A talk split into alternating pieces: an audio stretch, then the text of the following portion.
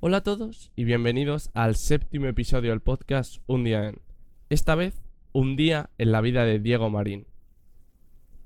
Hace frío esta mañana del 15 de mayo.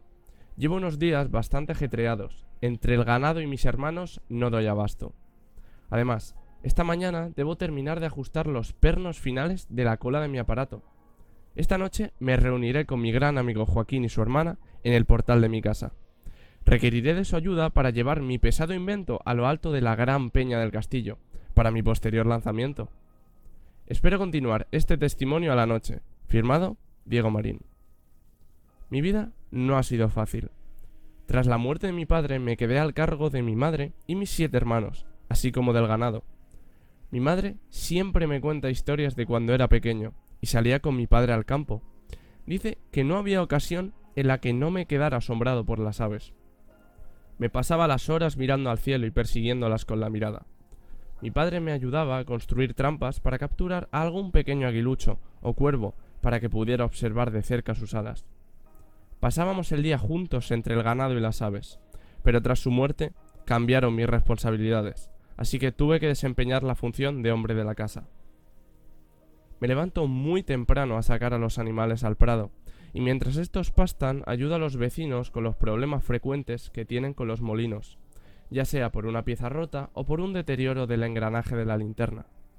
A raíz de estos comunes fallos, inventé un artilugio para evitar que se salga de su posición natural el engranaje, y el molinero me premió con un saco de harina a su cuenta.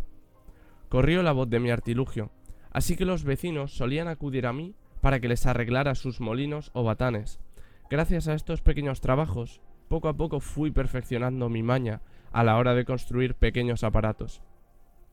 Además, hice amistades, como la del herrero del pueblo, que luego me ayudó a construir mi aparato volador.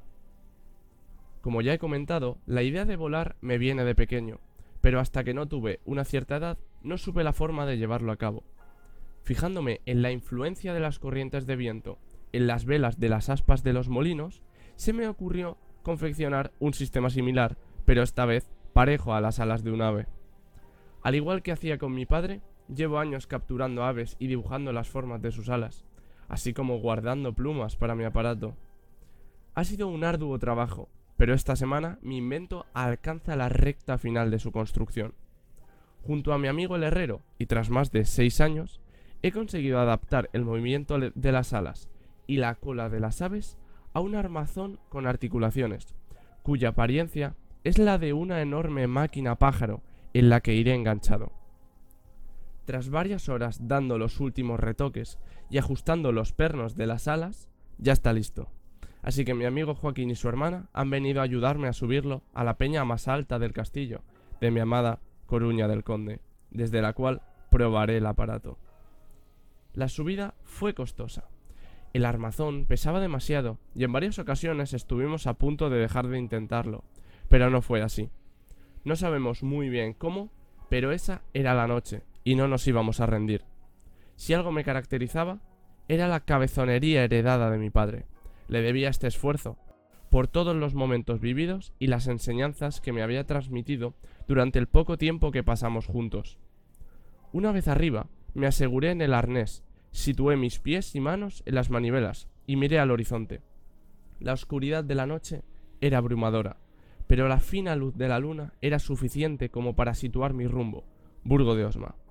Antes de, espero, iniciar el vuelo, me despedí de mis amigos diciendo, voy a Burgo de Osma, de allí a Soria y volveré pasados unos días. Nos veremos a la vuelta. Acto seguido les indiqué que me empujaran, y así lo hicieron. En cuanto dejé atrás la roca, experimenté una sensación extraña, una sensación que nunca antes había vivido. Estaba volando tenía que mover rápidamente las manivelas para ajustar el timón y así controlar la dirección, pero este trabajo fatigaba rápidamente.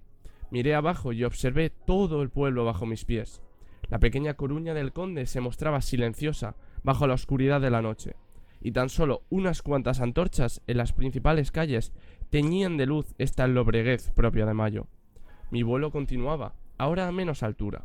El aparato descendía lentamente pese a mis esfuerzos, pero seguir las corrientes de viento no era fácil, así que busqué un punto donde terminar mi planeo.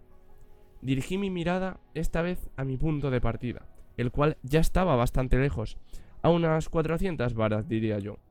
Allí observé a mis amigos, asombrados, con las manos en la cabeza, corriendo peña abajo a mi encuentro. Tras varios minutos terminé en el suelo, en la otra orilla del río. Rápidamente llegó Joaquín y su hermana en mi ayuda. El aparato estaba un poco dañado, pero nada que no pudiera arreglar. Yo estaba perfectamente y pletórico. El vuelo había sido un éxito. Nos abrazamos y llevamos el aparato a mi casa para su reparación. Estábamos cansados, ya era casi el alba, así que decidimos que a la mañana siguiente lo arreglaríamos. Casi no consigo conciliar el sueño por la alegría de lo que acababa de lograr. Tras pocas horas me desperté por el alboroto. Bajé rápidamente a la calle y me quedé petrificado ante lo que vi. Mi aparato, mi sueño, envuelto en llamas entre los gritos de la multitud. Loco era lo que más se escuchaba, además de las risas de prácticamente media coruña del conde. Corría por un cubo de agua, pero me impidieron salvar mi aparato. Tras el fuego, le dieron patadas y múltiples golpes, hasta dejarlo un armazón inútil y desfigurado. Me revolvió la rabia y la tristeza, pero no podía hacer nada. Me encerré en mi casa a redactar mis memorias. Comencé así. Escribo esto para dejar testimonio de lo que espero sea una hazaña que se recuerde siglos en adelante. Diego Marín Aguilera murió seis años más tarde en su casa de pena.